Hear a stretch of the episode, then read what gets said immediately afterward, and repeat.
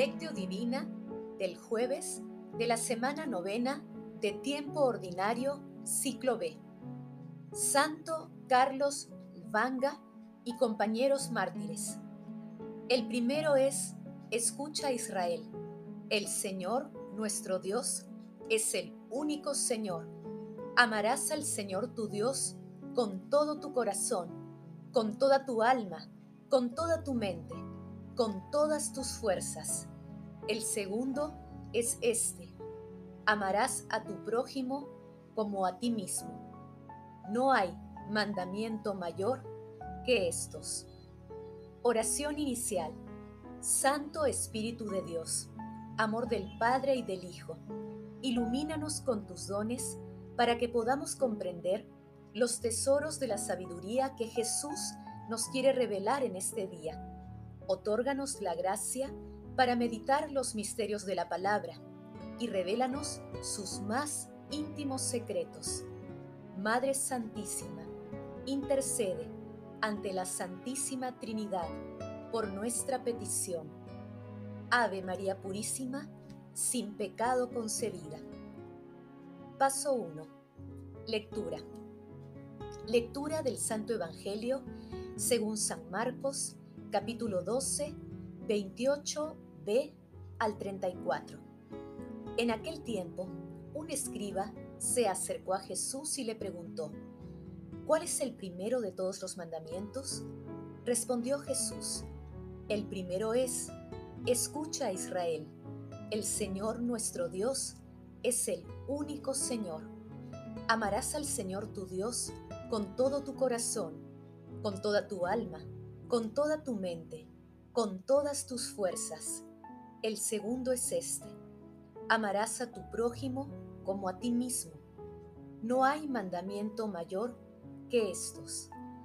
El escriba replicó, Muy bien, maestro, es verdad lo que has dicho, que el Señor es uno solo y no hay otro fuera de él, y que amarlo con todo el corazón, con todo el entendimiento y con toda la fuerza, llamar al prójimo como a uno mismo vale más que todos los holocaustos y sacrificios. Jesús, viendo que había respondido sensatamente, le dijo, no estás lejos del reino de Dios. Y nadie se atrevió a hacerle más preguntas. Palabra del Señor. Gloria a ti, Señor Jesús. Hoy conmemoramos a Carlos Lavanga y compañeros mártires de Uganda.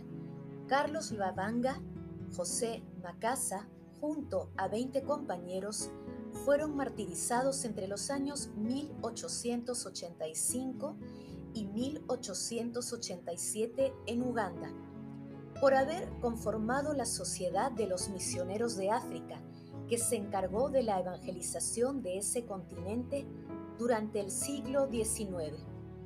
El 3 de junio de 1886, 12 de ellos fueron quemados vivos junto a otros 20 anglicanos, porque se negaron a renunciar a su fe.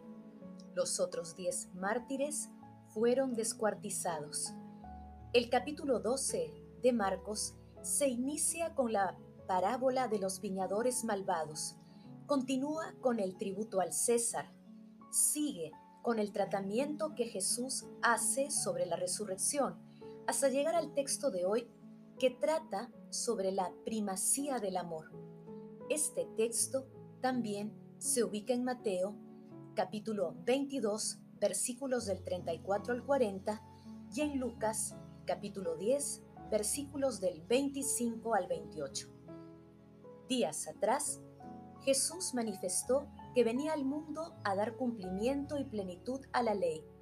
Muestra de ello es el Evangelio de hoy, en el que los escribas y doctores desean conocer por expresiones de Jesús cuál es el mandamiento principal. Ante la pregunta de un letrado, Jesús responde inicialmente citando al Deuteronomio capítulo 6 versículos del 4 al 5. Escucha Israel el Señor, nuestro Dios, es el único Señor. Amarás al Señor tu Dios con todo tu corazón, con toda tu alma, con toda tu mente, con todas tus fuerzas. Luego, Jesús añade, citando a Levíticos capítulo 19, versículos 18. Amarás a tu prójimo como a ti mismo. Y concluye, no hay mandamiento mayor que estos.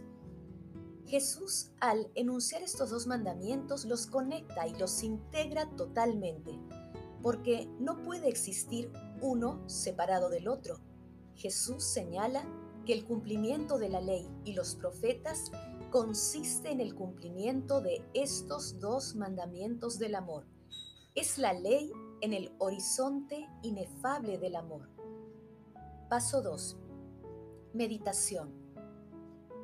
Queridos hermanos, ¿cuál es el mensaje que Jesús nos transmite a través de su palabra?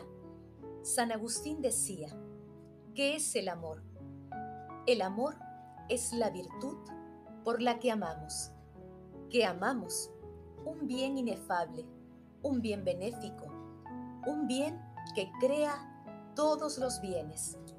Que Dios sea tu delicia, puesto que de Él recibes todo lo que causa tu deleite. Sea nuestra esperanza nuestro Dios. El que hizo lo bello es más bello que todo. El que hizo lo fuerte es más fuerte. El que hizo lo grande es más grande que todo. Cualquier cosa que ames, Él deberá ser tu amor. Aprended a amar a la criatura en el Creador, en la hechura al Hacedor. No te retenga lo que fue hecho por Él y pierdas a aquel por quien tú también fuiste hecho. Bienaventurado el varón que puso su esperanza en el nombre del Señor y no fue en pos de vanidades y de engañosas locuras.